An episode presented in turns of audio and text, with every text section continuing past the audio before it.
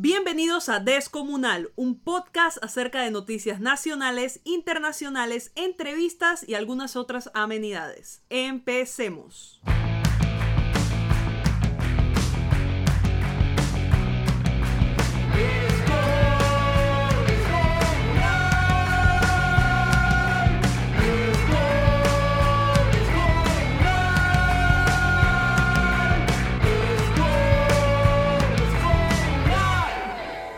Podcast de hoy es una entrevista amena que en vista de los tiempos que vivimos me pareció apropiado conversar, discutir y debatir. Pero para esta labor no estoy sola. Invité a un amigo personal que al igual que yo conoce muy de cerca el tema y está dispuesto a ponerse bajo la lupa con una serie de preguntas complicadas. Cristian, te doy la bienvenida a Descomunal. Muchas gracias, Patti. Encantado de poder participar en tu podcast. De verdad, estoy muy ansioso por, por responder preguntas y conversar contigo. Cristian y yo tenemos aproximadamente ocho años de, de conocernos, eh, si no me equivoco. Eh, pero esto no quiere decir que las preguntas van a ser más suaves porque nos conozcamos. Eh, Cristian, háblanos un poco de ti. ¿A qué te dedicas? Bueno, yo soy licenciado en Administración de Negocios. Desde los 12 años eh, conocí a Jesús dentro de una iglesia y pues de ahí fue formando mi carácter, mi identidad. Luego, después de muchos años, fui líder de jóvenes, desarrollándome todo lo que, lo que el Señor me permitió dentro de la iglesia y pues, pues de pronto estamos dentro de un ministerio, de una iglesia, ayudando a jóvenes con diferentes caracteres, diferentes testimonios, diferentes estilos de vida y pues eso lo que ha sido parte de mi juventud y mi adolescencia, prácticamente de los 12 años hasta hoy que tengo 27 años. Como acaban de escuchar, Cristian es un líder dentro de la iglesia cristiana y esa es la razón principal por la que lo invité a esta tertulia. Vamos a hablar acerca de la iglesia y lo que la gente siempre está cuestionando acerca de la organización. Repito, no porque nos conozcamos las preguntas van a ser más suaves. Ojo, Cristian no representa a la iglesia global. Él no es un vocero de la iglesia del mundo, él es solo un muestreo y nos puede traer un poco de luz acerca de este tema. Cristian, ¿la iglesia te decepcionó alguna vez? Eh, sí, eh, cabe resaltar y pues podemos decirlo que cuando hablamos de iglesia, hablando de, de, un conjunto de iglesias en general que pues que tienen diferentes doctrinas, diferentes teologías, diferentes creencias, incluso dentro de, de una misma creencia como lo son los evangélicos hay diferentes tipos de evangélicos, entonces hay diferentes tipos de iglesias y pues yo pertenecía a una de esas tantas iglesias que hay aquí en Panamá y obviamente me decepcionaron, la iglesia como tal me decepcionó. Cristian, ¿quién es en teoría el líder de la iglesia global? ¿A quién le pertenece la iglesia? Bueno, eh, si hablamos eh, de denominaciones, cada denominación tendría por lo que podríamos llamar un presidente o alguien que la coordina, pero eclesiásticamente o podemos, podemos llamar a estos términos espiritualmente, nuestro líder ejemplo, el que murió por nosotros y el que nos inspira y al que queremos llegar a ser en algún momento es Jesús. Obviamente Jesús eh, lo representa mucho de los líderes que hoy vemos en día y por eso te mencionaba de que dentro de lo que se puede llamar iglesia hay muchas denominaciones, bautistas, metodistas, arminianos, todas estas clases, cada uno tiene sus diferentes creencias y cada una de estas denominaciones tienen su representante, por decirlo, su presidente de denominación, que pues es la, la, persona que enarbola pues las creencias de esa denominación. Como bien lo podemos tocar más adelante, pues hay muchas denominaciones, por lo menos en Estados Unidos hay más de 42 mil denominaciones. Wow. Y cada uno de esos tienen su diferente presidente o líder o, o la persona que ellos creen pues que enarbola, como digo, su creencia y eso. Pues, entonces, y también pues hay dentro de la iglesia hay personas que son independientes, o sea, que no tienen ninguna cobertura, ningún líder, sino que ellos por sí mismos se valen y pues debe, deberían tener su propia creencia y su propia manera de ver lo que dice la Biblia, porque obviamente cada uno tiene su propia manera de, interpretar lo que dice la Biblia, aunque la Biblia no es interpretación privada, pero bueno, esa era mi respuesta. Por, por lo evangélico, no hay un líder que podamos decir, este es nuestro líder aquí en la tierra, sino que cada denominación y cada iglesia tiene su líder en particular. Pero espiritualmente es Jesucristo, ¿verdad? Sí, obviamente. Ok. Ok, utilizando la medida de mucho, regular o nada, ¿cuánto consideras que se parecen los líderes de la iglesia actual a su líder supremo, Jesús? Bueno, si hablamos en general. En general. O sea, en tiene... general de todo el mundo, yo creo que Yo creo que regular. Obviamente hay algunas excepciones que podríamos decir que nada, pero para ponerte como algo ahí, creo que regular de entre todos los líderes que existen en el mundo. ¿Hacia dónde crees que se inclina más la balanza? ¿Hacia el mucho o el nada? Hacia el nada. ¿Por qué tú crees que la iglesia ha lastimado a tantas personas? ¿Qué crees que pasó desde este modelo inicial bíblico de una iglesia que perdonaba, que era generosa, que era refugio de los débiles, hasta lo que hoy tenemos en, en la actualidad? ¿O cómo se distorsionó lo que se conoce como iglesia? Podríamos hablar ah, varios minutos sobre este, esta pregunta en particular. Deberíamos irnos a la historia en los tiempos donde la iglesia pues prácticamente dominó el imperio romano y bueno, Constantino se convirtió al cristianismo, pero a la vez él metió algunas cosas del paganismo dentro del cristianismo y prácticamente como que oficializó el cristianismo dentro de eh, la sociedad romana y bueno, la iglesia formó parte del gobierno y dentro de todo eso que se involucró la iglesia con el gobierno y las creencias paganas con las creencias que nosotros teníamos de la iglesia primitiva, yo creo que de ahí se vino desmejorando la originalidad de lo que era una iglesia como el libro de los hechos, de los apóstoles. Creo que el hecho de que no tener un líder, porque la iglesia primitiva tenía líderes, los apóstoles, que eran las personas que caminaban con Jesús, que caminaron con Jesús y tenían ese como e, ese, ese mensaje vivo y puro de lo que Jesús le había dado.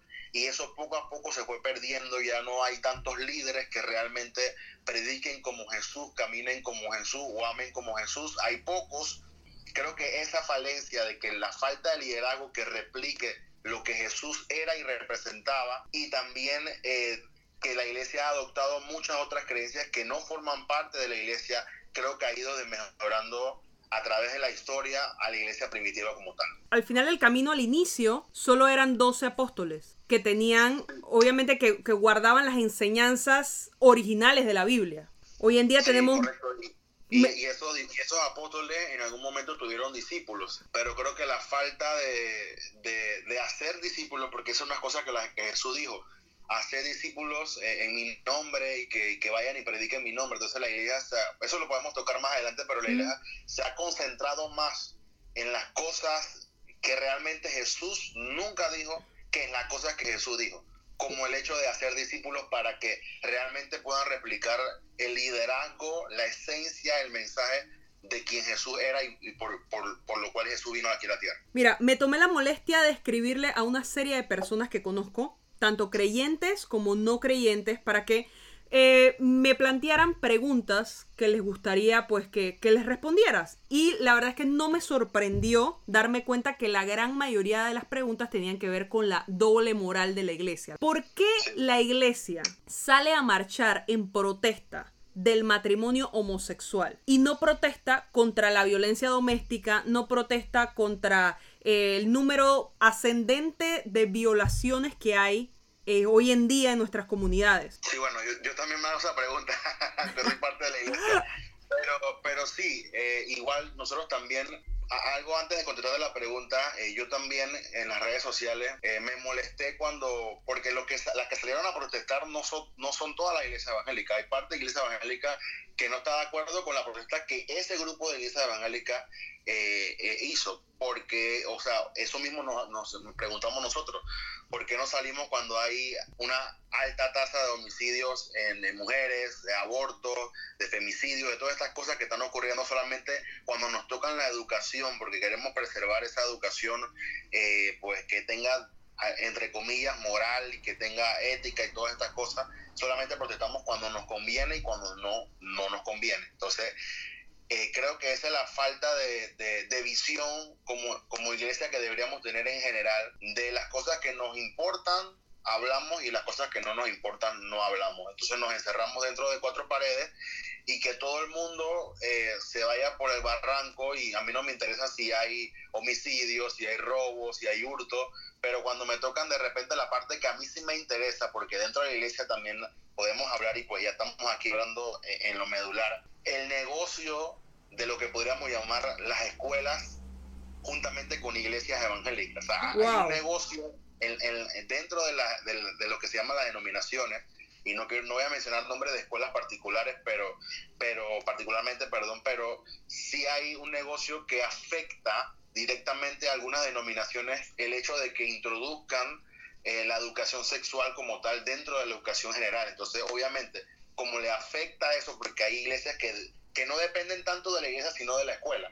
Entonces, como me afecta mi negocio, eh, ahí sí yo protesto, pero cuando no me afecta lo que en lo cual yo estoy involucrado, pues no digo nada y me cierro mis cuatro paredes y que todo el mundo salga por el barranco. Esa es la, la, la, doble moral que nosotros mismos los evangélicos le, le, sacamos en cara a nuestros propios hermanos. No hay que discutir, no hay que pelear, pero eso mismo nosotros nos preguntamos. Yo creo que esa parte... Y, y de cierto modo también tiene que ver, yo creo que con la reputación, ¿no? La iglesia... Eh, em, el tema estos que tienen que ver con la sexualidad, siento que la iglesia prefiere evadirlos para como no ensuciar su reputación en vez de afrontarlo y realmente plantear soluciones a la sociedad. Siento que también tiene mucho que ver con eso. Y bueno, yo, yo creo que si, si la iglesia le importara eso, por lo menos tendríamos una excusa por qué salir. Pero yo creo que a la iglesia ni le importa la reputación porque en nuestros servicios, en nuestros cultos, uh -huh. eh, en nuestros seminarios, talleres y todo lo que hacemos dentro de la iglesia, no hablamos de sexualidad. Entonces, si nosotros habla, a, a, hablaríamos de sexualidad a nuestros jóvenes, a nuestros niños, con un punto de vista bíblico y, y con la verdad, porque no hay que decir mentiras, sino que hay, hay, que admitir que hay hombres y mujeres y hay otras tendencias dentro de lo que se podemos llamar la sociedad como tal en el mundo y nosotros le hablamos con la verdad a nuestros niños. La Biblia algún habla de hombres que se echan con varones y hombres afeminados. O sea, ¿por qué tapamos lo que dice la Biblia y no, la, no educamos a nuestros niños como dice la palabra? Educar al niño en su camino y aun cuando fuere viejo no se apartará de él. Entonces, no, la iglesia no hace su labor como tal de educar a los niños, de educar a nuestros jóvenes y de educar a la iglesia y nos, y nos ponemos bravos cuando la sociedad o el gobierno o la, el Estado quiere educar a nuestros niños. Entonces, no hacen ni tampoco dejan hacer. Por lo que tú me estás diciendo, yo entiendo que tú estás a favor, o, ojo, Cristian no representa a la iglesia del mundo. Cristian es un líder dentro de una institución religiosa, pero no es que él es el vocero de la iglesia mundial. Entonces, ¿tú crees, Cristian, que sí es necesaria la educación sexual? Bueno, lo que voy a decir aquí quizás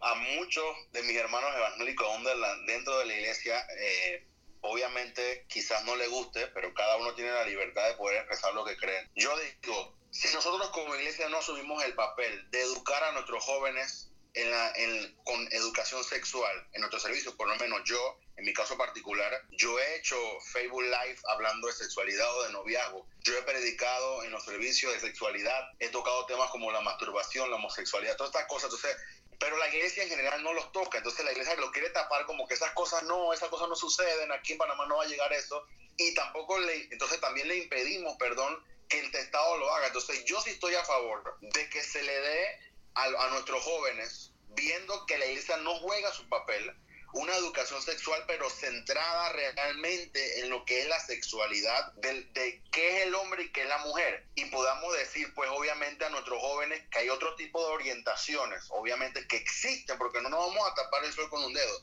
Hay orientaciones, hay países en que la gente se casa con animales, y hay gente en que son personas de 65 años, hombres, y, la ley los protege porque ellos dicen que son mujeres. O sea, no podemos tapar, y eso es lo que viene a nuestro mundo. Este mundo se va a poner peor. Entonces, yo digo que si la iglesia no juega su papel, entonces el Estado lo tiene que hacer. Pero nosotros, como ciudadanos, más que cristianos o ciudadanos de, de Panamá y cristianos, obviamente, tenemos que velar que la educación que se dé sea una educación basada en ética, valor y moral y que tampoco eh, propaguen otro tipo de tendencias solamente porque el mundo está siendo afectado por lo que está sucediendo hoy en, en, todo, en toda la tierra. Eh, yo sé que también han eh, estigmatizado un poquito el hecho del, del, de los talleres y módulos. Yo creo que mucho de lo que se ha dicho eh, ha sido mal interpretado o confundido porque yo, yo he visto las entrevistas que hace de repente algunos medios independientes donde le preguntan a un evangélico, ¿qué dice la ley? Y le, la no, que van a enseñar a los niños a masturbar. Eso no dice la ley. Yo formé parte de, un grupo de jóvenes que la asamblea invitó para discutir la educación sexual y esta cosa y yo formé parte de los que estábamos ahí en la asamblea y, la, y eso no tiene nada que ver con masturbación ni con que van a vestir a los niños de niña ni viceversa lo que sí toca realmente es la patria potestad de los padres que le da el derecho a una joven que de repente salió embarazada ir por ella sola como, como menor a buscar eh, de repente algún tipo de anticonceptivo o abortar sin el consentimiento de los padres. Es ahí eh, el, el, problema medular de la ley, que es la patria potestad de los padres, que le quita el derecho a los padres de poder guiar a, a su hijo como tal a buscar de repente ciertas alternativas que ellos como tal tienen en su creencia, en su familia. Entonces, esa es la cosa que realmente tocamos el punto por, en la ley cuando estábamos en la asamblea y obviamente eso no se toca dentro de lo que lo que estábamos viendo, lo que la gente iba a preguntar en la serie. Para el que hasta ahora se preguntaba por qué invité a Cristian a esta entrevista, pues creo que ya lo saben. Estas son respuestas reales a preguntas reales. Hay que ser sinceros y frontales con, con lo que realmente está pasando en el mundo. Yo creo que ese es un problema que tiene la iglesia. Evade muchísimo las preguntas que, que no quiere contestar. Cristian, ¿por qué tú crees que la iglesia no toma ninguna posición activa? Ya me, ya me dijiste por qué no toma, por ejemplo, una posición activa en cuanto al tema de la educación sexual. Pero ¿por qué no toma posición activa ante ningún problema social? Tenemos, tenemos países, sobre todo en Latinoamérica, gobiernos latinoamericanos están convulsionando. Ya lo sabemos. Pero no vemos una iglesia que toma posición frente a eso.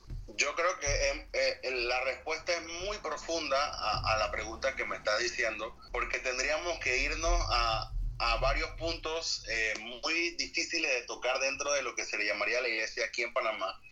Yo creo que una iglesia que está corrupta no puede, no puede tomar acción en las cosas eh, que son el día a día de nuestra sociedad. Obviamente, cuando hablo de una iglesia que está corrupta, hablo de una iglesia que se ha, se ha desviado por el dinero, se ha desviado por la fama, por la influencia, se ha desviado por todas estas cosas que usted y yo sabemos y que son reales y que nadie la puede ocultar y esas cosas han envanecido a los líderes, pastores, han envanecido a las grandes denominaciones de, nuestro mundo en el actual que vivimos y los han cegado a tal punto que a ellos no les interesa si el mundo está ardiendo o, si el mundo se va por un barranco, ellos lo que les interesa es su dinero, su influencia, su fama, su credibilidad o lo que tienen de credibilidad. Y e, eso es lo que yo creo que, ha pasado con la iglesia. En, en, puntos tales como, como lo que hablamos, hoy la iglesia no se preocupa por el pobre. Son pocas las iglesias que realmente les preocupa personas que son pobres.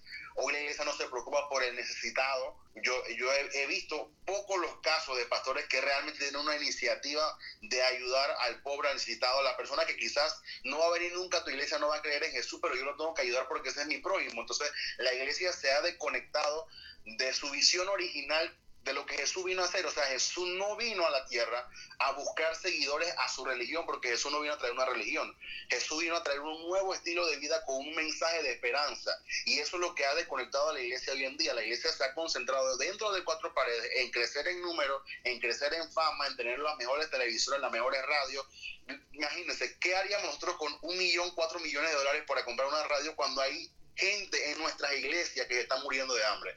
Entonces, e, ese, esa es la desconexión que ha habido y yo creo que es una de las cosas que podríamos decir que es por eso que la iglesia se ha desconectado de la realidad social como tal. O sea, uno va donde un pastor de estos famosos que tiene 100 mil seguidores en Instagram y que tiene Porsche y que tiene y tú le preguntas por las cosas que están ocurriendo y no, te sabe contestar. Te, te, va de la pregunta porque a él lo que le interesa es que la iglesia crezca, que la iglesia sea famosa, que la iglesia tenga miles, que la iglesia tenga dinero y no le interesa si al lado de la iglesia vive una señora con una choza que se está cayendo, no le interesa, solo le interesa lo que ocurre dentro de cuatro paredes. Y creo que esa desconexión es lo que ha, es lo que ha hecho que la iglesia se, se desvincule de lo que ocurre en nuestra sociedad hoy en día.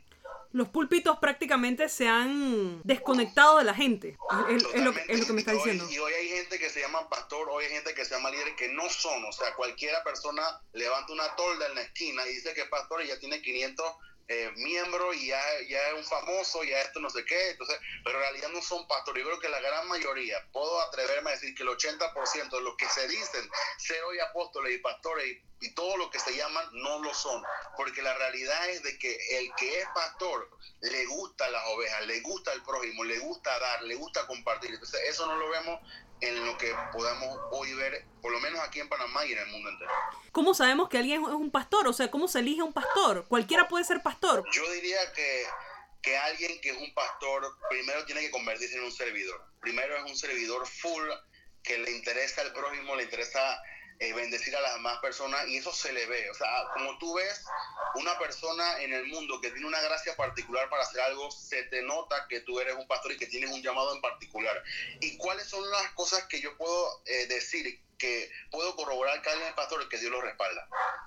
Muchas de los grandes ministerios que hoy existen aquí en Panamá y en el mundo ¿Por qué oprimen a la gente para conseguir dinero, para, para que hagan pacto, para que sellen, para que hagan todas esas cosas, para que hagan encuentros, encuentros, reencuentros, todas esas cosas? Todas esas cosas son métodos que ellos utilizan para que el, ministerio se, se, pueda sostener, pero yo, yo creo de que si Dios te llamó a hacer algo, Dios lo financia. Y no hay que estar manipulando a nadie, no hay que estar eh, recogiendo dos, tres, cuatro, cinco ofrendas, sino con una sola ofrenda se puede llegar a alcanzar lo que Dios te dijo que tú hicieras. ¿Por qué hay esta manipulación esta, esta corrupción hoy en día en la iglesia? Porque no fueron llamados para hacer esto. Son gente que se ha inventado, que han puesto, alquilado un local, se han puesto un púlpito, han agarrado un micrófono y tienen 500 miembros y creen que ellos son pastores cuando no son pastores. Y por eso que llegan al punto de oprimir a la gente para que puedan sostener sus ministerios. Brutal, brutal tu respuesta. La verdad es que me encanta, me encanta esa, esa sinceridad frente a los hechos que nadie puede ignorar. Y al igual que eso, otra cosa que no podemos ignorar es que en la iglesia hay crímenes sexuales que están creciendo cada día más. Pero curiosamente, nunca vemos, no sé, podría estar equivocándome, tal vez sí debe haber alguna iglesia que lo ha hecho, sí debe haber algún pastor que lo ha hecho, pero nunca vemos realmente iglesias que admiten, reconocen lo que sucede tras bambalinas y piden perdón. ¿Por qué la iglesia se empeña en ocultar? Bueno, creo que la respuesta es obvia, ¿no? Sí, pero, oh, sí, eh, eh, y es muy buena. Eh, en Estados Unidos son donde hemos visto más casos en donde obviamente ha salido a la palestra pública las cosas atroces que hacen. Por ejemplo, no te voy a mencionar el nombre del ministerio ni del pastor, pero hubo un pastor en Estados Unidos que prácticamente invitaba a cuatro jóvenes a que tuvieran relaciones sexuales con él o que tuvieran no sé, un tipo de relación entre los cuatro o los cinco ellos. Entonces, es una cosa horrible.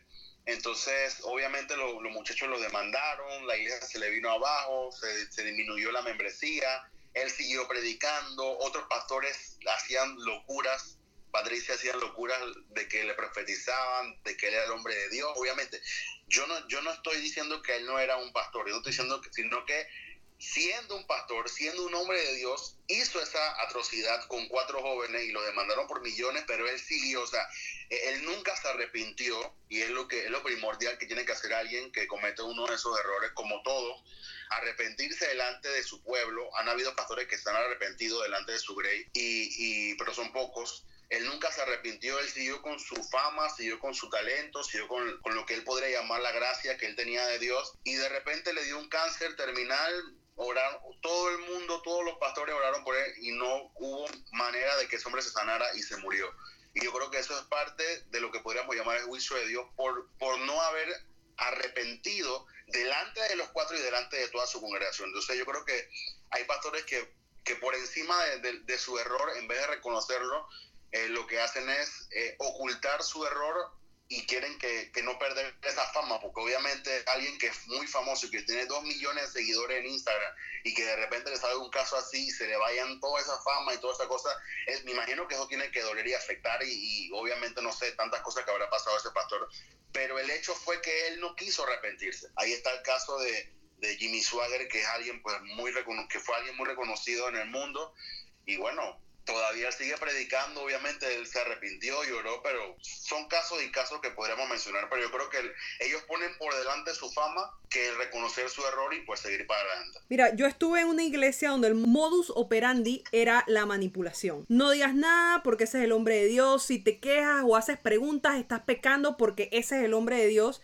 y puedes perder tu destino profético. O sea, decirle a un cristiano que va a perder su destino profético es prácticamente decirle que está muerto, o sea, que se les acabó la vida. La imagen de la iglesia llega a estar como por encima de lo que está sucediendo con la persona. Entonces, y aunque mucha gente, aunque mucha gente pueda pensar, porque sé que eso es lo que mucha gente que no ha estado en una iglesia de este tipo llega a pensar, eh, pueden decir que, ah, pero eso es una tontería. Es obvio cómo le puedes creer a alguien que está actuando de esta manera. Pero ese es justo el detalle de la manipulación. La manipulación se aprovecha del deseo genuino que tiene una persona de conocer a Dios. Totalmente, Pati, también yo te podría agregar de que hay personas que que también, como tienen una posición dentro de la organización y ellos llegaron al punto de conocer las cosas que estaban pasando en la iglesia, pero si ellos hablan, su posición va a ser removida. Entonces hay gente que no, no habla solo por el hecho de que va a perder la posición. Y yo creo que ese es un error muy, muy, muy crucial que hoy, hoy vemos. Hay miles y miles de personas dentro de iglesias que no hablan y saben el estilo de vida del pastor, saben las cosas que están ocurriendo, pero no hablan solo por el hecho de que ellos tienen una posición y no quieren perderla. Eh, alguien me hacía una pregunta acerca de la rendición de cuentas, de que a quién rinde cuentas un pastor. O sea, ¿Tú crees que hay mecanismos, que hay formas en que este tipo de, situaciones que ocurren dentro de la organización se eviten? Tal vez con un sistema de rendición de cuentas. O sea, ¿a quién, le, quién vigila lo que hace el pastor? E, ese es básicamente lo que debería hacer las denominaciones. Por, por decirte un ejemplo, una denominación debe supervisar a los pastores a quien ellos tienen a cargos. Y obviamente si, si identifican algún tipo de problema moral, financiero, lo que pueda haber dentro de la iglesia, deberían pues arreglar el problema o remover al pastor o, bueno, arreglar la situación dentro de la membresía de la misma iglesia y pues solucionar. Pero como la, la cúpula de la, de las denominaciones también están corruptas, ellos tapan el pecado de los que están por debajo y nadie habla, yo no hablo de ti, tampoco tú hablas de mí, porque si tú hablas de mí, yo saco lo que, lo que yo sé de ti y si yo hablo de ti, yo saco lo que tú sabes. Todas esas cosas se, se ve dentro de la organización de la iglesia, entonces no hay quien realmente supervise, eh, como por, por decir así, a los pastores, a los ministerios. En Estados Unidos el gobierno en muchos casos cuando ve que hay, hay grandes millones y millones de dólares y obviamente hace un, una auditoría completa de cada dólar que entra y cada dólar que salió y en qué se ha gastado y todo lo demás. Y han habido casos que han habido fraudes, pero han habido casos que han pasado y el ministerio pues ha, ha estado eh, a disposición de entregar toda la documentación y no se le ha encontrado nada. Por ejemplo, en mi iglesia en particular hay auditoría interna y externa y también se rinde cuenta. O sea que se le hace un video a las personas y se dice, bueno, en este año entró tanto, utilizamos esto en tanto. O sea, debe haber como esa actitud de, los mismos líderes de por lo menos decir a la gente, puede venir, puede ver los libros, puede ver en qué se ha gastado la plata, puede ver, y la gente misma se da cuenta cuando se gasta la plata y cuando no se gasta el dinero. Entonces, yo creo que esa, esa actitud dentro de las denominaciones y dentro de la iglesia debería ser eh, notoria en cada uno de nosotros para rendirle cuenta y que la gente pueda ver, mira, yo te pedí, bueno, en este año entró... Eh, 100 mil dólares, bueno, hicimos dos iglesias con 100 mil dólares. En este año entró 500 mil, bueno, se, se, compró un bus, se hizo esto, o sea, tiene que haber un tipo de rendición de cuenta voluntario de los líderes hacia su membresía y que la membresía también pueda exigir en un momento cuando ellos ven que se da un dinero y no se utiliza para eso. Por, eh, aquí en Panamá, Pati, aquí en Panamá, Patricia, han habido iglesias que han pedido dinero específicamente para algo. No voy a mencionar el nombre, pero voy a mencionar para lo que pidieron, un barco. Y la iglesia se desbordó a comprar el barco, que el barco era para bendecir las aguas, que el barco iba a bendecir las aguas del Atlántico, del Pacífico. Se compró el barco y el barco se desapareció. Nadie sabe dónde está el barco, el barco no está bendiciendo las aguas de Panamá, está bendiciendo las aguas de otros países y nadie sabe y nunca se rindió cuenta. Entonces, estas son las cosas que a uno como que le, le, decepciona de, de, iglesias particulares cuando no se rinde cuenta y no se sabe qué se hizo con el dinero. Seguramente el barco está con los huevos de antaño que se perdieron en el Parque Omar.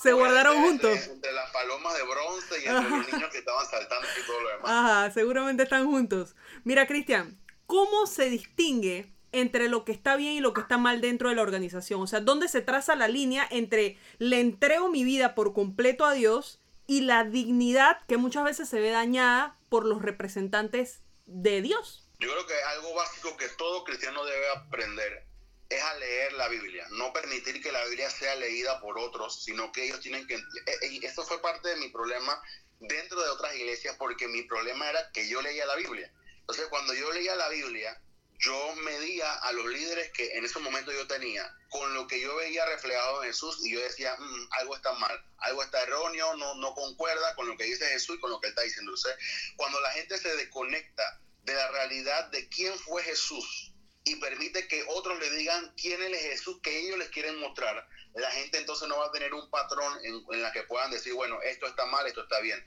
Porque, o sea, imagínate, alguien corrupto te va a decir algo que no está en la Biblia y tú lo vas a creer como que está en la Biblia porque tú no lees la palabra de Dios. Entonces, yo invito a los cristianos y a todos los que puedan eh, leer la palabra de Dios a que puedan examinar los cuatro evangelios, Mateo, Marcos, Lucas, Juan, y vean en realidad quién es Jesús y lo puedan comparar con sus pastores, con sus líderes, con sus denominaciones, con su iglesia.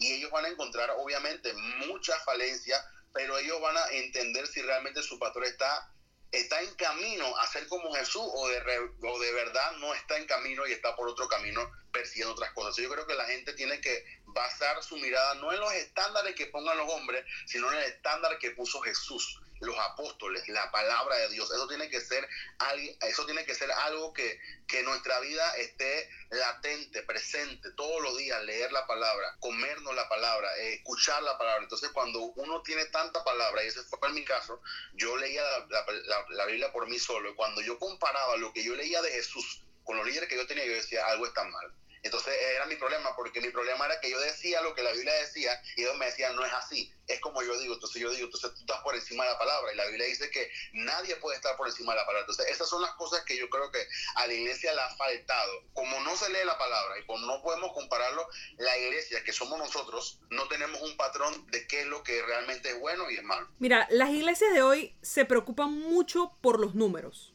números de asistentes, números financieros. Tanto así que muchos determinan su éxito en base a cifras. ¿Qué opinas tú de eso? Yo creo que está totalmente erróneo. Yo creo que hay ministerios específicos que obviamente tienen multitudes. Está en el caso particular de Billy Graham. O sea, Billy Graham era un hombre que cuando abría su boca millones se convertían. Hay otros casos que de repente yo puedo abrir particularmente mi boca y no es que millones van a, seguir para creer en ese, eso que yo estoy predicando, pero la efectividad no está en el número sino está en, en, lo que realmente tú haces y tú predicas como el, el ser tú un llamado o ser llamado por Dios. Entonces yo creo que la efectividad, ellos la miden por la cantidad de personas y por la cantidad de ingresos que tengan en la iglesia monetariamente. Yo creo que ahí se ha perdido el norte, porque yo puedo tener 10 personas y tú puedes tener 100 mil y yo soy más efectivo que tú, porque los 10 que yo tengo realmente están recibiendo un mensaje sano y correcto de la palabra y los 100 mil que tú tienes están recibiendo otro mensaje distorsionado y no van a llegar a alcanzar ese destino que Dios tiene para ellos. Entonces,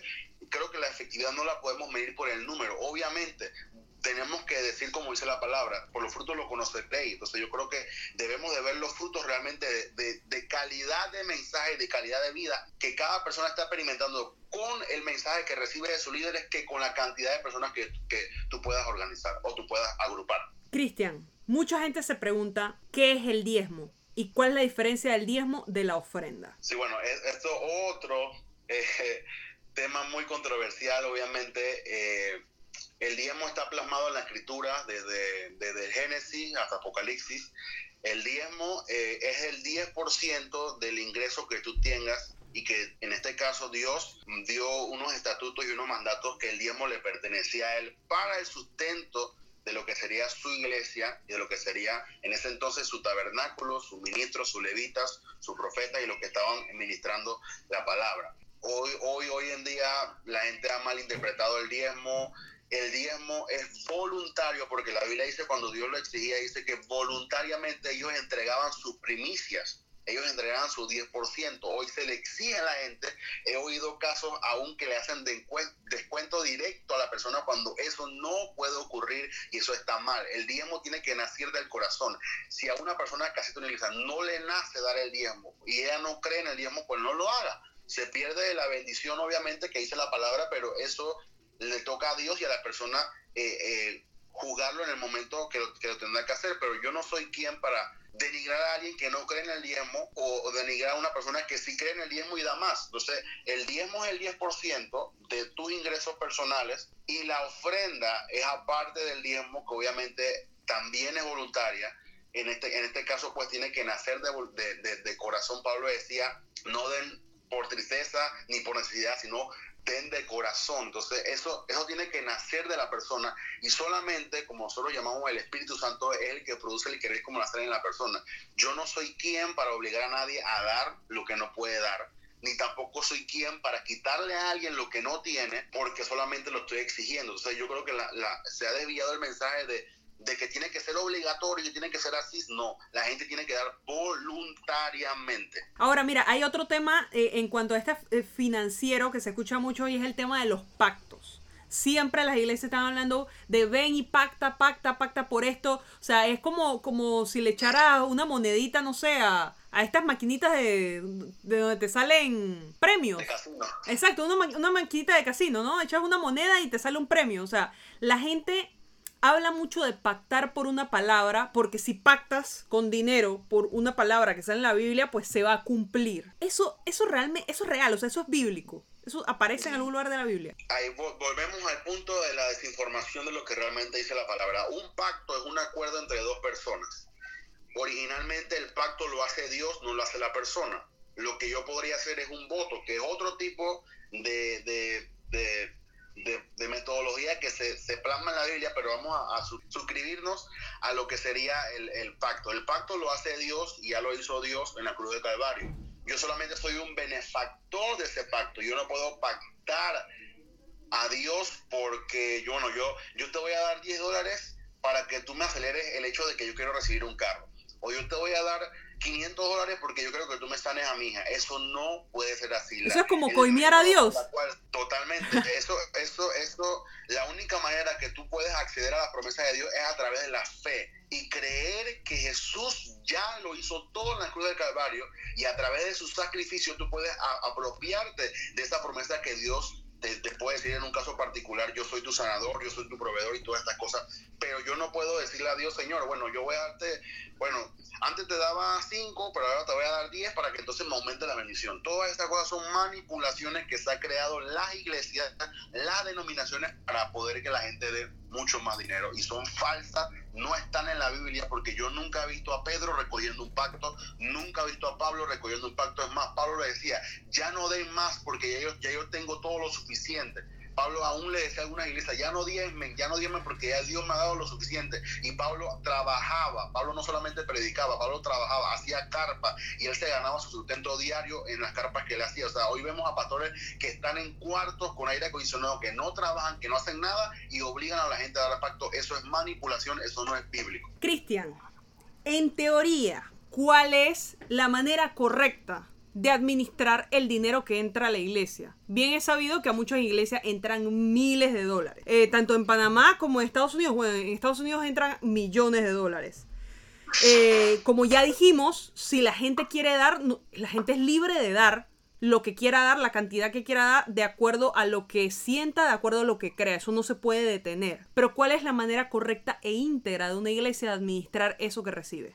Yo creo que la manera de que realmente se pueda administrar el dinero, como bien decía yo, eh, no, no es, y, te lo digo como un paréntesis, yo no he visto a ninguna empresa en particular de telefonía, de, internet o de alquiler que diga, bueno, como ustedes son iglesia no le vamos a cobrar, porque ustedes son iglesia. Ellos, ellos todos los meses nos cobran luz, nos cobran agua, nos cobran teléfono, nos cobran internet. Si la iglesia es alquilada, nos cobran alquiler y todas estas cosas que son gastos normales. Entonces la iglesia, el dinero principalmente es para sostener el ministerio, todos estos gastos que, que vamos a ver, hay gente que, hay iglesias, hay ministerios que contratan a personas para estar tiempo completo trabajando, ellos merecen un salario, si el pastor está a tiempo completo trabajando en la iglesia, orando por la gente, predicando todos los domingos, tiene dos servicios a la semana, o tres o cuatro, o lo que tenga, eh, si él visita a los enfermos, el pastor está continuamente trabajando. Y la Biblia dice que todo obrero tiene su salario, el pastor merece un salario. Y la iglesia también debería enfocarse en mayormente en ayudar al necesitado. Dice la Biblia que ellos daban su dinero a los pies de los apóstoles y los apóstoles daban a las viudas, daban al pobre, daban al necesitado, al que no tenía que comer, partían el pan juntos con otros, tenían todas las cosas en común. Eso no se está viendo en la iglesia. Hay gente necesitada dentro de la iglesia y la iglesia no se está preocupando por ellos. Se preocupan más por el carro del pastor, por el nuevo carro del pastor, perdón, por la nueva casa de la pastora, se preocupan más por los viajes de los hijos, la tarjeta de créditos que tienen que darle y todo lo demás y no se están preocupando por el necesitado. Yo creo que básicamente, por lo menos mi iglesia en particular, eh, estamos todos los sábados, bueno, ahorita no por lo que está ocurriendo en el mundo, pero todos los sábados salimos a predicar a las calles, compartimos con las personas, ahí estamos, eh, hacemos actividades como Invasión de Amor y Gracia, donde damos comida gratis, donde damos atención todas esas cosas.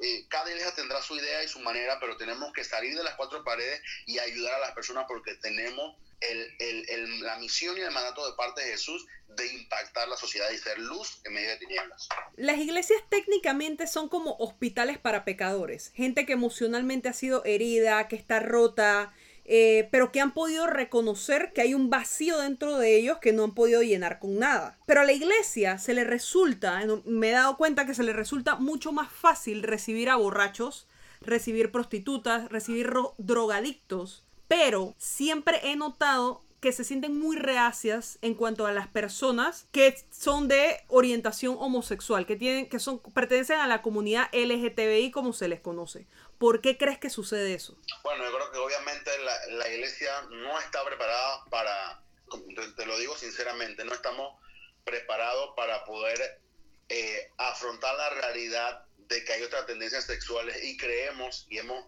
muchas veces hemos menospreciado a la gente que tiene otra tendencia sexual que no es la, de nuestra preferencia, obviamente hablando de transexuales, lesbianas, eh, homosexuales y todo eso que, que, que podríamos eh, agregar ahí. Eh, yo creo que la iglesia en general debería aceptar la entrada eh, a, personas que no son de la orientación sexual como nosotros la, vemos, nuestro punto de vista, porque la iglesia es para eso. O sea, imagínate que un hospital le diga, no solamente aceptamos personas que tengan fiebre, no, no aceptamos personas que tengan dolor de cabeza porque eso no nos gusta y pues, me, me entiendes. es como una contradicción que solamente aceptamos borrachos, aceptamos eh, todos mentirosos, aceptamos ladrones, pero no aceptamos homosexuales. Entonces yo creo que eso es, algo, es un error que ha cometido la iglesia global en general. Y hay iglesias obviamente que, que tratan de hacerlo de una forma incorrecta. Obviamente le dicen, ven a los homosexuales, pero después se van para el infierno, son pecadores, son corruptos. y, y yo creo que la Biblia es tácita y es muy, muy explícita cuando dice que todos los pecados delante de Dios son iguales, tanto el mentiroso como el homosexual, el mismo pecado delante de Dios, aunque tienen diferencias y consecuencias diferentes, diferentes pero yo creo que se debería aceptar la entrada de los homosexuales, pero yo he visto en algunos, en algunos servicios generales que obviamente la persona es homosexual y pues la persona creo que se siente bien entrando a una iglesia que se le ama, que se le recibe y que no se le condena. Yo creo que es muy importante el mensaje que se le da porque tras el hecho de que la persona es homosexual y que de repente sintió ir a la iglesia y va a la iglesia se le condena, pues yo creo que es una atrocidad lo que se hace a, eh, a estas personas porque tienen una orientación sexual diferente. Yo creo que se le debería permitir la entrada y se debería predicar el mensaje tal cual y como lo entregó Jesús en la palabra. Mira, Jesús reprochó el comportamiento de la iglesia organizada, pero él buscaba siempre restaurar y ayudar al pecador. ¿Cuál debe ser, a tu percepción, el valor principal de la iglesia que representa a este Jesús bíblico? Yo creo que tiene que ser el amor. Jesús amaba sin condición, Jesús, si, pudiéramos por lo menos ser un 10% de lo que fue eso aquí en la tierra, tuviéramos un mundo totalmente diferente, iglesias totalmente diferentes. Si nos amáramos los unos a los otros, si nos amáramos los que no son de mi denominación, con denominaciones que no son de mi parecer, si nos amáramos solamente los vecinos, las personas que vivimos eh, cercanas, si nos amáramos las personas que de repente, y, y yo te puedo explicar en muchos de los casos, yo estuve en la universidad cuando estaba estudiando, y, yo tenía que hacer grupos con santeros, con personas que tienen otro tipo de dioses y que de repente no le gusta el dios que yo aporto, pero yo, yo no ponía eso como un obstáculo para yo acercarme a ellos y que yo viera una realidad de Jesús en mí que no lo rechazara, sino que yo hacía grupos y ellos me decían, Cristian, tú eres diferente, o sea, ¿por, qué no, no nos condena? Mira, la, tenemos todas las pulseras y tú no dices nada, o sea, yo le decía, en este momento no estamos para hablar de religión, estamos para hacer un trabajo en grupo y ese es nuestro enfoque, pero realmente Jesús no te condena por el hecho que tú tengas otro tipo de creencia, más Jesús te viene a amar y te viene a decir que murió por Dios. Es el tipo de comportamiento que la iglesia debería reflejar hoy en día y yo creo que estamos en una decadencia del amor dentro de la iglesia en general. Nuestras sociedades están convulsionando, nuestras sociedades están en crisis y yo siento que a mucha gente les gustaría acercarse a la iglesia, pero no ven una iglesia unida. Y al no ver una iglesia unida, pues es, no, no la ven como realmente una opción sensata. ¿A qué crees que se debe el hecho de que a la iglesia le cuesta trabajar en unidad? Yo, he oído a líderes que, que dicen que deberían ser las que, que, las cosas que Jesús nos enseñó deberían ser las cosas que más nos unen que nos dividen, pero hoy en día son las cosas que más nos dividen que nos unen.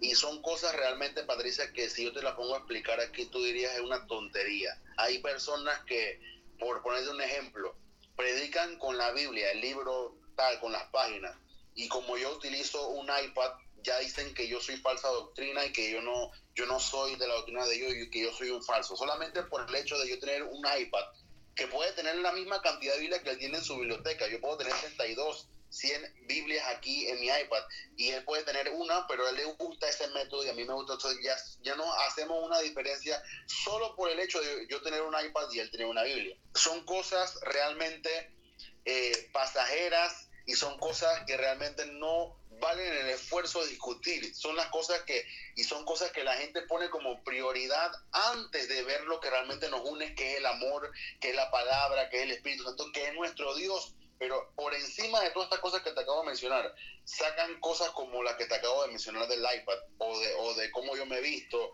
Por favor, o sea, ¿Quién ha dicho que porque yo tengo un jean pegado, Dios no me puede utilizar? ¿O quién ha dicho que porque yo tengo un iPad o un celular y puedo predicar desde el celular, Dios no va a estar conmigo? Entonces son cosas que la gente ha tomado como, como lo, su estandarte, como que esta es la sana doctrina, como que nosotros, porque si nos vestimos de saco corbata del, del, del cabeza hasta los pies, sí somos los verdaderos y tú que te vistes así como los jóvenes, tú no eres verdadero. O sea, son esas cosas que la gente ha tomado como, como realmente como sus referencias que nos han dividido y que hoy en día hacen una gran, un gran daño a la iglesia en general y eso no debería ocurrir. Entonces, eh, la, otra, la otra idea es de que nos unamos y discutamos como sucedió en, los, en 1519 con Martín Lutero, que se, se reunió con todas las otras creencias y comenzó a discutir las doctrinas básicas y todo ello llegaron a un acuerdo, pero para que nosotros nos sentemos, Patricia, que cada denominación se siente y discutamos, eso es algo que yo creo que yo me reúno primero con Tron antes que yo reúna a todos los líderes de Panamá. Creo que al inicio dijiste cuántas denominaciones hay en Estados Unidos, ¿verdad?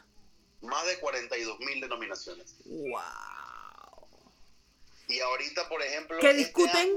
que discuten entre sí cosas que al final del camino son irrelevantes, ¿no? Que no son como la piedra angular de, de la fe yo interpreto un versículo y tú lo interpretas de otra manera, bueno, ya tú eres una denominación, yo soy otra denominación aparte. Por ejemplo, los metodistas en este año se van a dividir en tres, porque hay un grupo que cree, que no, que no cree en el matrimonio igualitario. Hay un, hay un grupo que sí cree, pero no lo va a permitir. Hay otro grupo que sí cree y sí lo va a permitir. Entonces, como no llegaron a un acuerdo en la Asamblea General de los Metodistas, se dividieron en tres. Ahora que ya no son una denominación, son tres denominaciones.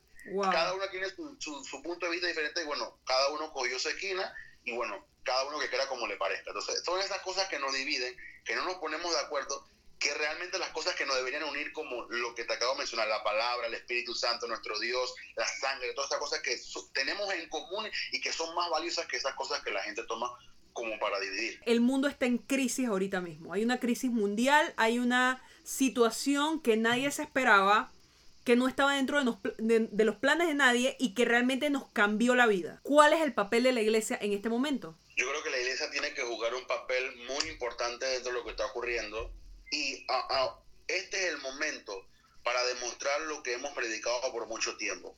Este es el momento de demostrar realmente que tenemos un Dios que puede sanar, que puede restaurar, que puede levantar y que puede transformar no solamente una ciudad, sino un país y un continente. Pero lo que pasa como no nos hemos enfatizado y hemos perdido el tiempo en estas cosas etéreas y estas cosas momentáneas, estas cosas que no valen el esfuerzo de discutir, no estamos preparados para afrontar la realidad que estamos viviendo. Y hoy hay ministerios, hay iglesias que están cerradas hoy, que no saben qué hacer porque su único sustento eran los servicios, eran las luces, eran el espectáculo, no tienen más nada, no tienen fe, no, no saben creer a Dios. Y hay otras iglesias que estamos viendo la manera de poder seguir influenciando a las demás personas, poder seguir contactando a través de las redes sociales, llevando el alimento, bolsa de alimento a la gente que no tiene que comer. Quizás no somos las que tenemos televisión y que tenemos radio, pero lo estamos haciendo y lo vamos a tratar de compartirlo porque la idea no es que la gente vea y que, nosotros podamos hacer alarde de lo que estamos haciendo, pero las iglesias realmente son las que están ayudando a las personas dentro de su iglesia y fuera de su iglesia a poder llevar esta, esta crisis mundial que estamos viviendo, que es el COVID-19, y son estas las iglesias que verdaderamente van a influenciar al territorio en la cual están y que Dios le ha dado la oportunidad de poder influenciar. Así que yo creo que el, rol principal es demostrar lo que hemos predicado por mucho tiempo en los púlpitos de Latinoamérica. Cristian, Para mí, de cierta manera, la religión, la estructura religiosa es como un partido político. Aunque el presidente sea un servidor público, sin historial de corrupción, si el partido que lo representa es corrupto, se daña directamente su reputación. ¿Cómo separamos al Dios bueno, al Dios de la gracia, al Dios de la verdad, o sea, al Dios que es Padre, de la institución que lo representa? Yo creo que esa ese es una de, las tareas que le, que le va a tocar a Dios hacer porque de verdad que está muy difícil separar eh, lo que la iglesia es hoy en día con lo que la iglesia debería ser en semejanza de nuestro Dios creador, Padre, Hijo y Espíritu Santo. Yo creo que es, algo muy, muy difícil porque por lo menos si un pastor se levanta hoy en día y dice que algo está mal, le caen todas las dominaciones y, lo, y lo, lo, le callan la boca y no lo dejan predicar más y le cierran todas las oportunidades y bueno, ese pastor no puede predicar más nunca. Así que yo creo que la, la única esperanza que tenemos, y por eso nosotros creemos en un próximo derramamiento, un avivamiento que es, una, que es un despertar nacional y continental en las naciones que va a suceder y por eso estamos orando y estamos, estamos buscando eh, la gracia de Dios para que se derrame un avivamiento en nuestras naciones y Dios intervenga, porque la única, la única manera que esto se arregle, Patricia, de verdad te lo digo, es que Dios intervenga y que arregle, como dice mi padre espiritual, nuestro pastor, este reguero que hay en Latinoamérica, este reguero que hay en todos los púlpitos, en toda la iglesia, es la única manera, porque de verdad que nuestra fuerza yo creo que no lo vamos a poder hacer. ¿Tú crees que hay algún tipo de acción concreta que pueda hacer la iglesia para intentar recuperar la confianza que perdió ante la sociedad? Yo creo que se puede levantar un nuevo estilo de liderazgo que den un ejemplo diferente a, lo que hemos vivido por mucho tiempo aquí en Panamá, por más de 50 años desde que la iglesia llegó aquí a Panamá. Eh, va a costar un tiempo de que la gente y la sociedad y el país nuevamente va a la iglesia como esa institución de respeto, de honra, que podemos seguir, que podemos creer, así como, la, así como tomó tiempo manchar el nombre de Jesús, porque Jesús no tiene que ver nada en esto, pero hemos manchado su nombre, así también va a tomar un tiempo de restaurar la identidad, los valores, la ética, la moral, y yo creo que estamos en ese tiempo. hemos llegado a una a conclusión, por lo menos en nuestra iglesia, de que ya estamos al punto máximo de la expresión de corrupción que podríamos llegar y tiene que haber una intervención de restauración y eso no, se, eso no va a tomar eh, un año, tiene que haber un proceso de restauración y que poco a poco se vaya depurando la iglesia y que se vayan levantando nuevas voces. De repente yo seré una de esas y de repente habrá millones más de esas que le estaremos diciendo al mundo lo que está ocurriendo no es lo que Jesús quiere hacer, Jesús quiere hacer algo diferente y yo creo que te tiene que levantar nuevas voces que digan que Jesús quiere venir a cambiar su iglesia. Cristian, ¿qué le dices a toda esa gente que como yo tuvieron una experiencia amarga dentro de la iglesia? Gente que se desgastó física y emocionalmente. ¿Cómo, cómo se vuelve a confiar? Yo, creo que el mensaje sería, no hay iglesia perfecta. No hay iglesia perfecta. Si usted va a una iglesia buscando una falencia, buscando un error, buscando una falla, la va a encontrar porque no somos perfectos. El único perfecto se llama Jesús que él no cometió ningún pecado, pero yo creo que por e-, esas falencias deberían ser cosas eh, humanas que usted sabe que todo el mundo está lidiando y todo el mundo está eh, batallando por cambiarlas, pero tiene que haber una esencia dentro de esa iglesia, dentro de ese pastor, en la cual cualquiera persona se puede que esté congregándose en una iglesia particular, usted tiene que identificar si el pastor realmente le está hablando la verdad según lo que usted lee en la palabra de Dios. Y yo creo que usted puede volver nuevamente a confiar cuando el pastor le dé un testimonio veraz de que realmente él está aquí cumpliendo un llamado de Dios y no cumpliendo una agenda personal ni una satisfacción personal. Cuando usted identifique esa clase de pastores que va a tomar un tiempo, obviamente tiene que escucharlo, tiene que conocerlo, tiene que oírlo, tiene que, que, que, ver cómo él se comporta no solamente arriba del, de un púlpito, sino abajo del púlpito. Entonces yo creo que podemos nuevamente tener la confianza en hombres que sean hombres santos como lo tuvo la palabra de Dios. Es un proceso, es un proceso que va a tomar años, pero yo sé que se van a levantar hombres santos nuevamente que representen a la altura de Jesús lo que realmente es y debería ser la iglesia hoy en día. Y hay algo que también deberíamos dejar muy en claro, es que no toda la culpa de lo que pasa dentro de la iglesia se la podemos echar a los líderes. Hay muchos eh, liderazgos buenos dentro de la iglesia pero cada feligres, cada cristiano debe ser responsable también de sus acciones. Totalmente, es como decir que todos los políticos son corruptos. Yo sé que hay políticos que, que quieren, la, quieren hacer las cosas bien, pero el sistema los oprime. Entonces, ah, ¿cómo decir que todos los diputados son corruptos? Aunque yo no sé si yo no puedo meter la mano por ninguna por, lo, por lo menos lo de Panamá no podemos meter la mano, pues. No, no, pero de repente habrá uno que quisiera hacer lo bueno y, se le complica, pues, por, por el monstruo que ya ha sido creado en, en, esa asamblea. Y yo creo que lo mismo pasa dentro de la iglesia, que eh, hay personas que quizá no tengan la influencia hoy en día, que quieren cambiar, pero se, se les complica por el monstruo que se les viene encima cuando tú quieres confrontar a ese Goliat que se te levanta y tú como David chiquito no sabes qué hacer. Pero yo creo que poco a poco podemos ir permeando y así como Jesús dijo que, que la levadura permea toda la masa, así poco a poco vamos a ir permeando todo lo que la iglesia y yo tengo la confianza y la seguridad de que vamos a, a de nuevo tener una iglesia que represente a Jesús aquí en la tierra. Mi gente bella, como Cristian acaba de decir, la iglesia perfecta no existe. La iglesia es un hospital de pecadores, de gente en recuperación, gente que está aprendiendo a amar y a perdonar. Yo no soy la misma persona de hace cinco años atrás y en cinco años más estoy segura que no seré la misma. Ahora, una cosa es que sobrellevemos nuestros defectos y debilidades mutuos a estar en un ambiente tóxico. Eh, como alguien que estuvo dentro de una organización religiosa y dañina, quiero que sepas de que eso no es Dios. La iglesia no tiene derecho a dañar tu integridad, no tiene derecho a manipular tus pensamientos y mucho menos a humillarte. El Padre que tenemos en el cielo no trabaja para dañarte. Todo lo contrario, sacrificó lo más preciado que tenía, a su Hijo Jesús, para que tú y yo nos podamos acercar confiadamente a Él. Y tener claro también que no todas las iglesias son así. Hay gente buena amando a Dios y amando al prójimo, tanto en Panamá como en el mundo. Cristian, háblanos un poco antes de cerrar de lo que hace tu iglesia. Bueno, yo me congrego en la iglesia que se llama Centro Internacional Maranata Panamá, que está ubicada en Plaza Conquistadora de frente Villalucre. Eh, básicamente estoy en el Ministerio de Jóvenes y también estoy en el Ministerio de Evangelio Cambia, que somos un grupo que salimos todos los sábados a evangelizar las calles, hacemos algo que se llama invasión de amor y gracia en territorios de aquí de Panamá de escasa pobreza. El último que hicimos fue en febrero en Viejo Veranillo, donde más de 400 personas pudieron venir ser atendidas, odontólogos, eh, pudieron venir eh, pediatras, medicina general fueron atendidas totalmente gratis, todo lo costeó la iglesia y por donaciones voluntarias que también solicitamos a fundaciones y a entidades que pues, nos ayudaron.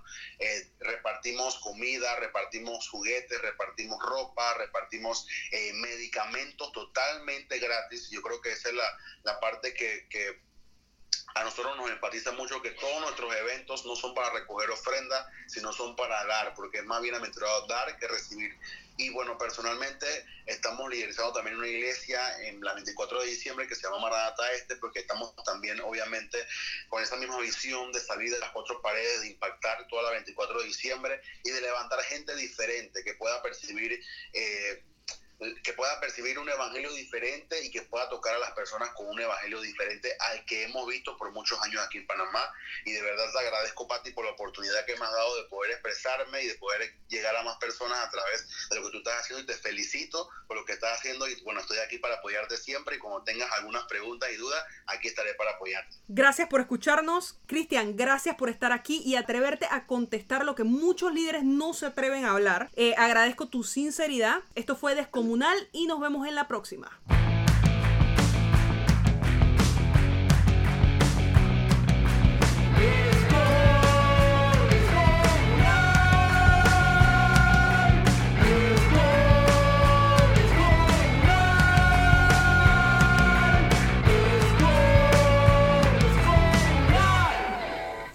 Qué brutal.